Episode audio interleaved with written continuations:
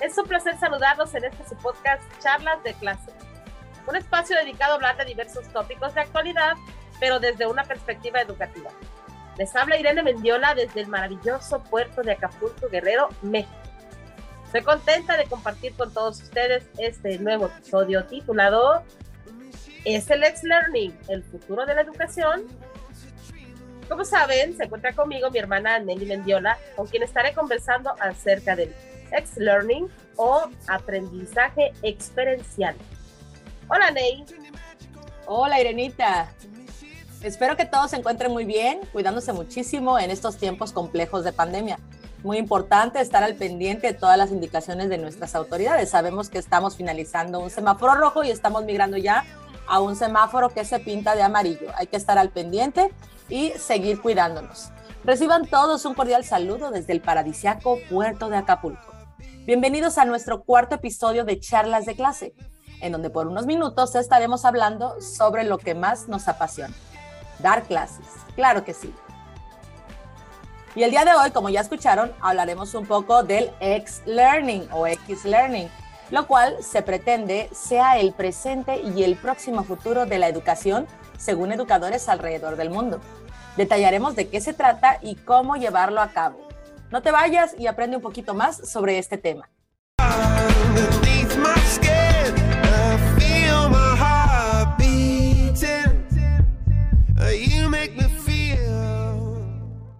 Tomar este pequeño espacio para agradecer a todas las personas que nos escucharon en el episodio anterior. Muchísimas gracias por sus comentarios, sus sugerencias, sus buenos deseos y sobre todo su invaluable apoyo amigos, colegas, compañeros, alumnos y exalumnos que nos sintonizan. También quiero enviar un afectuoso saludo hasta la bella Oaxaca a nuestro querido amigo Jorge Ríos, quien hace unos días estuvo celebrando su cumpleaños. Y quien es un fiel seguidor de nuestro podcast. Un fuerte abrazo, mi querido Jorge. Y también, claro que sí, a mis queridos amigos, casi hermanos, Marcela Cortés, Abraham Aguilera y Roger Reyes, quienes no dejan de apoyarme en cada uno de mis proyectos. Muchísimas gracias, chicos. Un abrazo para ellos.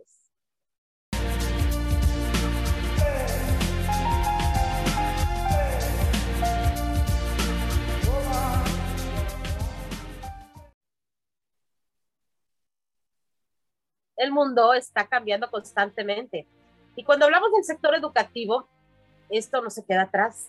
Y es que, aunque durante muchos años aprender estaba relacionado con el aprendizaje convencional, en la actualidad existen muchas alternativas que se adaptan a nuestra situación y a nuestra, sobre todo, a nuestra manera de aprender. Seguramente muchos de nosotros pensamos que el e-learning o las clases virtuales o incluso el blended learning, que son las clases híbridas, tal vez pensamos que era lo más novedoso en el sector de la educación pero no, porque ahora el ex-learning o aprendizaje experiencial es la nueva tendencia en la educación. Explícanos, Ney, ¿cómo puede darse este tipo de aprendizaje? Muy bien. Sabemos que el ex-learning es un aprendizaje cuyo eje principal se basa en experiencias, de ahí viene la letra X, y puede darse de manera personal desde un proceso consciente o también puede darse de forma grupal con la intervención de nosotros como facilitadores. Sabemos que hoy en día no somos necesariamente maestros o profesores, somos facilitadores, orientadores o guía. Esto lo vamos a lograr a través de talleres vivenciales para el desarrollo de diversas habilidades. Obviamente, estos deben de ser diseñados y estructurados por el profesor, enfocados en función del logro de los aprendizajes que deseamos alcanzar con nuestros estudiantes es importante comprender que el ex-learning es como que una sucesión de algo que se está llevando a cabo en este momento y a lo largo de todo el ciclo ah, del ciclo escolar anterior, el e-learning, que es el aprendizaje a través del internet, que es el que se utiliza de manera común a través de las videollamadas, los videos, las lecturas en formato PDF, entre otras. Irenita, de hecho, fíjate que el éxito alcanzado de esta metodología experiencial en entornos presenciales pues ha demostrado que el aprendizaje es más efectivo cuando se adquiere a través de las experiencias. Y no nada más de las experiencias, sino también a través eh, del descubrimiento, desde el enfoque del constructivismo y pues actualmente con la tendencia reciente al conectivismo, que este surge a partir de ahora que estamos en la era digital. Con esto obviamente se busca formar individuos que cuenten con un pensamiento crítico, y que además de eso, pues sean proactivos y desde luego que sean capaces de pasar sus conocimientos a la práctica, llevarlos a, a su vida cotidiana. Es correcto, y eso de acuerdo con lo que dice el pedagogo Daniel Porras, hay cinco distintos tipos de experiencias de aprendizaje. En primer lugar, tenemos las experiencias inmersivas. ¿Cuáles son estas? Viajar, comunicarse con profesionales o personas en concreto, interaccionar con el medio, palpar, sentir. Cuando en una clase eh, el alumno es capaz de construir algo con sus manos, hacer una maqueta, hacer una estructura, hacer una escultura, eh, tomar un taller de primeros auxilios, este, vendar, suturar, colocar un curitas, cosas así de ese tipo más experienciales. Por ejemplo, podemos también invitar a una sesión de clase a un profesional que se desarrolle en cierto ámbito, un médico, un abogado, un ingeniero, que de alguna forma les lleve el conocimiento un poquito más de primera mano, que los chicos les hagan preguntas, eh, que tengan un debate, que tengan una conversación interesante o simplemente interaccionar en espacios fuera del aula. Este, ir, ir a alguna visita guiada, a lo mejor salir a, a espacios al aire libre, al jardín, etcétera. Bueno, eso en cuanto a las experiencias inmersivas, pero también tenemos las experiencias simuladas. Estas experiencias simuladas te trasladan a escenarios ficticios y alcanzas un grado de interacción virtual.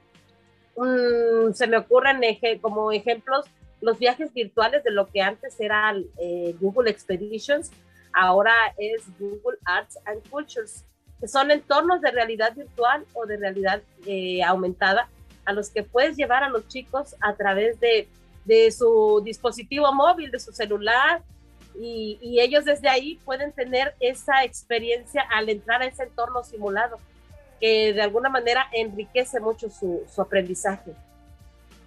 Muy bien. Por otro lado, tenemos también las experiencias guiadas.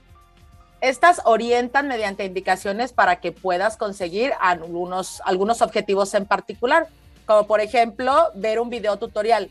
Un video tutorial que te va a ir acompañando en un proceso para diseñar, crear, construir, utilizar alguna aplicación, eh, elaborar, no sé, un, un, un story time, un podcast, entre otros. Incluso hasta una receta de cocina. Así, es. Te dan todas este, las, las instrucciones y los pasos a seguir. Muy bien. Pero también tenemos eh, experiencias de aprendizaje creativas, las cuales estas fomentan el diseño y el desarrollo de ideas, soluciones o artefactos. Se me ocurre, no sé, como la construcción de algún prototipo de, de algo de, para la física aplicada o incluso en la tecnología el diseño de alguna aplicación que a los chicos les facilite la vida. Obviamente hay que trabajar mucho en su creatividad y en sus propuestas y en sus iniciativas. Muy bien. Y también tenemos las experiencias de aprendizaje integrales. Estas se forman sumando un conjunto de situaciones de aprendizaje que afectan a varias facetas de la persona. Por ejemplo, digamos una situación contextual, una situación real, no sé, puede ser a lo mejor un accidente en la calle, en la vía pública, y ahí podemos abordarlo desde diferentes facetas, desde qué hubiéramos hecho o por qué ocurrió ese accidente desde la perspectiva de la física, pero por otro lado va a tener una consecuencia, ya lo podemos abordar desde la perspectiva legal, desde la perspectiva de la, de la cívica. Entonces ahí vemos cómo un fenómeno puede ser apreciado o puede ser resuelto desde diferentes puntos de vista. O incluso se me ocurre también como como un simulacro. Ya ves que está empezando septiembre, septiembre es el mes en el que la Tierra retiembla en su centro y, el llevar a cabo un, simulacro con los chicos, de alguna manera los ponen alerta y están viviendo una situación experiencial de aprendizaje. que si eso llegara a suceder, ajá, que si eso llegara a suceder, pues obviamente cuando hacemos el simulacro ya uno sabe qué es lo que tiene que hacer cuando eso sucede. Entonces, este, eh, me, hizo evocar ese, esa parte. Pues para crear una experiencia de aprendizaje debemos disfrutar de un proceso integral, integral no, no como el pan de entero, no, no pues. integral porque integra muchos aspectos del conocimiento, eh, sin barreras de tiempo o espacio como la vida misma. Integrar toda esa experiencia en los canales habituales de nuestros alumnos para que, para que logremos impregnarlos de este aprendizaje, tanto física como digitalmente. Pues bien, llegó el momento de hacer una breve pausa para posteriormente explicar detalladamente cómo crear una auténtica experiencia de aprendizaje. Enseguida volvemos.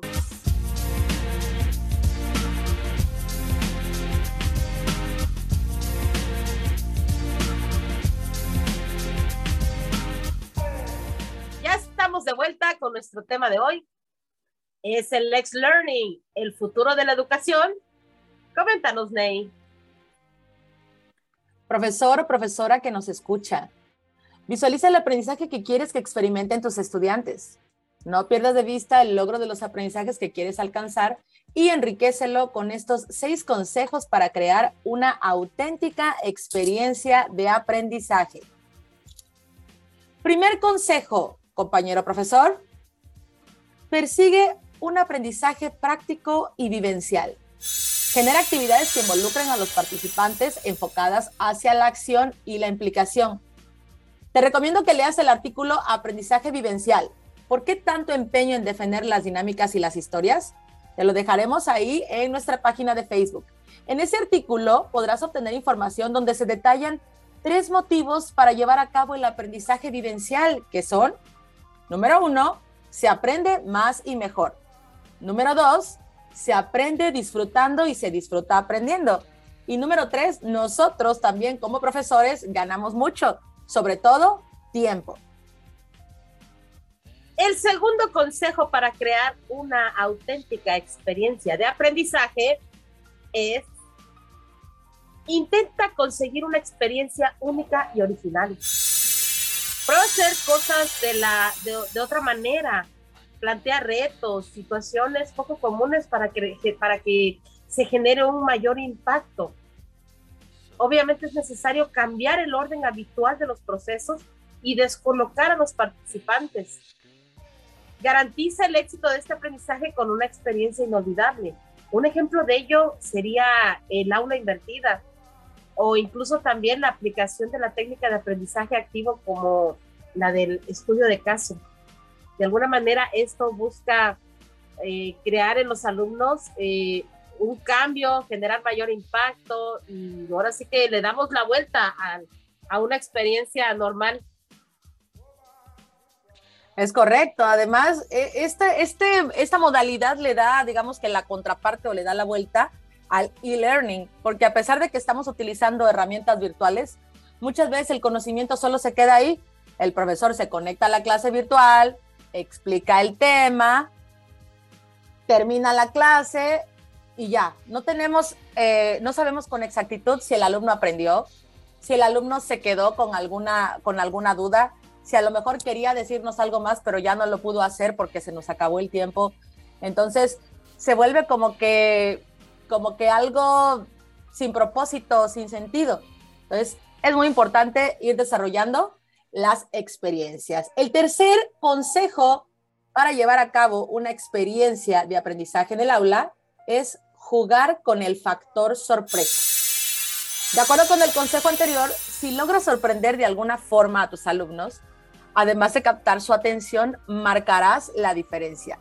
Hay un artículo muy interesante que se los recomiendo mucho que se llama The Wow Factor en e-learning, que es como que, wow, el factor sorpresa, ¿no? Y ese, este artículo nos muestra algunos trucos basados en lo que es la gamificación. es importante que nosotros como profesores nos vayamos actualizando e innovando en el uso de nuestras herramientas. Hay algunas muy interesantes que nos facilitan y nos permiten hacer nuestras clases muy creativas a manera de juego, como lo propone la gamificación. Hay aplicaciones como WordWall o una de las más comunes y de las más divertidas que más está dentro del gusto de los chicos, que es el Kahoot. Recuerdo ahorita, no sé si ustedes en algún momento vieron por ahí eh, al inicio del año pasado cuando estaban desarrollando las clases virtuales, este, un video por ahí que se hizo viral de un profesor, al parecer su asignatura era historia, pero él mientras estaba dando su clase de historia simulaba que recibía una llamada y hasta ponía, les decía a sus, a sus alumnos que lo esperaran, chicos, espere, y él atendía la llamada. Y resulta que a través de esa llamada telefónica, él, él recibía comunicación o establecía comunicación con algún personaje histórico. Ah, me está, me está llamando Benito Mussolini, espérenme tantito. Y entonces él empieza a desarrollar la plática con este personaje histórico. Y sus alumnos se quedan así sorprendidos escuchando a ver de qué trata, de qué trata la llamada. Eso me encantó. También recuerdo por ahí el, el profe fantasma. No sé si ustedes recuerdan que había una dinámica por ahí de, que se, se, hizo como que viral, ¿no? Que los chicos aparecían, cuando el profesor iniciaba sesión en Zoom y aparecía, aparecía con una sábana. con sus lentes. Y todos los chicos no sorprendidos, ¿no? Y al otro día todos los chicos con su sábana. Entonces, ese tipo de, de, este, de, de estrategias, ¿no? Ese tipo de, de de ideas que de alguna forma nos ayudan a sorprender a nuestro alumno en el, que, en el momento en el que menos se lo espere, pues son definitivamente indispensables al crear una experiencia de aprendizaje en nuestras clases. El cuarto consejo para crear una auténtica experiencia de aprendizaje es generar emociones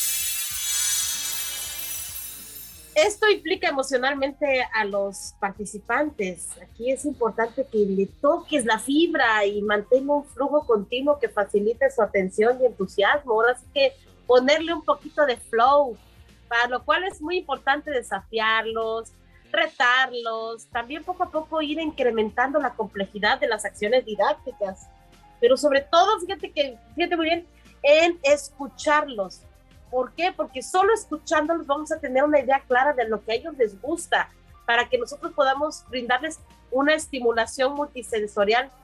Mm, no sé, me imagino como una canción en un concierto. Que si nada más escuchamos la, la pura canción, es muy diferente al escuchar la canción, pero en medio donde estás, donde está toda la gente, hay focos, láseres, pirotecnia, imágenes en los backdrops, hasta globos o confetis que caen del techo. Todos esos recursos nos hacen vivir una experiencia emocional, vivencial, sensorial, que hace que esa partecita ya no se nos olvide en mucho tiempo. Aunque eso que mencionas sí suena muy, muy bonito, muy emocionante, pero no es una forma literal, ¿no? Es, es retóricamente decir que nosotros tenemos que utilizar pues muchos recursos que de alguna forma hagan que nuestro alumno eh, se sienta tocado, se sienta motivado, sienta como que la empatía con la situación, con el aprendizaje que está construyendo. El quinto consejo para desarrollar una experiencia vivencial, una experiencia de aprendizaje, es que lo hagas cómplice de su propio aprendizaje. No olvides, de, no olvides diseñar una experiencia que sea flexible, donde todos los participantes tengan voz y voto sin posibilidad de decisión resulta muy difícil conseguir un aprendizaje, un aprendizaje eh, significativo, profundo. Es importante brindarles oportunidades, ofrecerles diferentes alternativas, que escojan, que construyan su propio itinerario. Eh, ¿Qué tipo de actividades puedes realizar para que ellos se apropien y se hagan cómplices de su propio aprendizaje? Pues en primer lugar, trabajar por proyectos que ellos se interesen por algunas iniciativas, que vean los conflictos sociales que hay en su alrededor, que busquen soluciones para un problema real, para un problema que hay en su contexto, en su comunidad. También, obviamente, pueden utilizar el aprendizaje colaborativo. Trabajar en equipo les permite interactuar y conseguir un objetivo en común. Cada uno pone sus conocimientos y sus capacidades al servicio del equipo y se pueden obtener excelentes resultados. Eh, realizar debates con temas de actualidad, con temas que les interesen y con temas que ellos vean que de alguna forma hoy están repercutiendo en el desarrollo de la vida humana. También otro, otro, otra actividad puede ser una feria, una feria de ciencias, una feria empresarial, una feria de la diversidad lingüística, eh, que diseñen sus propios, sus propios elementos publicitarios, que exploren, que investiguen, que saquen conclusiones, que las apliquen, etcétera. Y también otra, otra idea podría ser animarlos a escribir un blog, a tener un canal, tener un blog, que escojan ellos un tema, que investiguen y escriban sobre ese tema, que, se vayan como que adentrando en un área en específico y de alguna forma al, al, ir ellos teniendo, digamos, como que la aceptación del público, eso les va a ayudar a irse interesando aún más por seguir escribiendo, seguir interactuando y desarrollando sobre todo su pensamiento crítico. Ideas hay muchísimas, muchísimas, así como ahorita estamos mencionando algunas, ustedes como profesores eh, en su contexto pueden tener muchas más y así poco a poco irnos enriqueciendo de todas estas eh, eh, ideas, de todas estas propuestas que podamos llevar a cabo en el aula con nuestros chicos para que ellos estén logrando sus aprendizajes esperados, pero de, forma significativa. Por último, el sexto consejo para, para crear una auténtica experiencia de aprendizaje es que trascienda, que no se quede solo ahí en una sesión que acaba, como hace rato mencionabas, Nelly. Que, que no se quede ahí cuando la, la sesión finaliza en un determinado momento, o cuando llegamos a la última página del libro. Debe ayudar a, generar nuevas cuestiones, debe propagarse por todo el ecosistema del aprendizaje, acabar siendo útil, porque aquí lo importante, insisto, es que nuestros chicos puedan transpolar lo aprendido en el aula para que cause un impacto y transforme su vida cotidiana.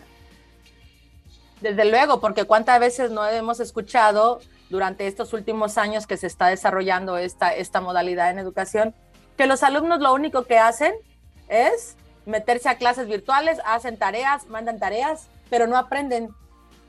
Entonces, aunque el e-learning esté en boga y utilice herramientas digitales, eso no es sinónimo de que nuestros alumnos realmente están aprendiendo, se están apropiando del conocimiento o están este, desarrollando pensamiento lógico, crítico y todo eso. Entonces, no nada más se trata de transmitir conocimiento a través de entornos virtuales, no, se trata de crearles la experiencia.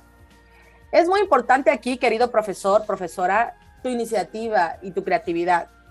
No debemos de dar cabida a las limitaciones o ponernos en la mente eso de que, ay, es que no tenemos tantos recursos o en mi centro de trabajo a lo mejor no hay tanta tecnología eso sería como que una limitante, pero solamente que la colocamos en nuestra mente, porque cuando no tenemos recursos es ahí donde sobran las ideas. A veces nos podemos dar cuenta que con muy poco, en realidad podemos hacer mucho. Hoy en día se pueden hacer bastantes cosas utilizando únicamente celular. Yo sé que hay una brecha socioeconómica en los diferentes contextos en, nuestro país, pero creo yo que ya es es común, digamos que a lo mejor no todos, pero sí es común que nuestros estudiantes, a lo mejor mamá, papá o inclusive el propio estudiante, cuente con un celular. Mientras un celular pueda grabar audio o a grabar, tomar fotos o grabar video, nuestro alumno puede hacer muchas cosas y nosotros le proponemos actividades de forma creativa. Profesores que nos escuchan, cuéntenos, ¿qué experiencias de aprendizaje han llevado a cabo con sus alumnos? ¿Y qué asignaturas involucraron? Déjenme su comentario en mi cuenta de Twitter, arroba nmendiolam, utilizando el hashtag charlas de clase. En el próximo episodio estaremos dando respuesta o comentando sus opiniones. Cuéntanos también sobre qué temáticas te agradaría escuchar en nuestras próximas emisiones. Si te interesó el tema del X-Learning o experiencias de aprendizaje, no dejes de investigar, vas a encontrar muchísima información relacionada. Y con esto nos vamos, amigos. Estaremos con ustedes en nuestro próximo episodio de Charlas de Clase. Vámonos, Ney. A todos nuestros colegas que están planteándose un nuevo reto en esta educación del presente, los invito a que reflexionen y se pregunten, ¿qué planes se te ocurren para crear una experiencia de aprendizaje la próxima semana? Síguenos en Facebook. Nos escuchamos en el siguiente episodio. Te esperamos de vuelta con nosotros en una emisión más de Charlas de Clase. Que tengas una excelente vida. Hasta pronto.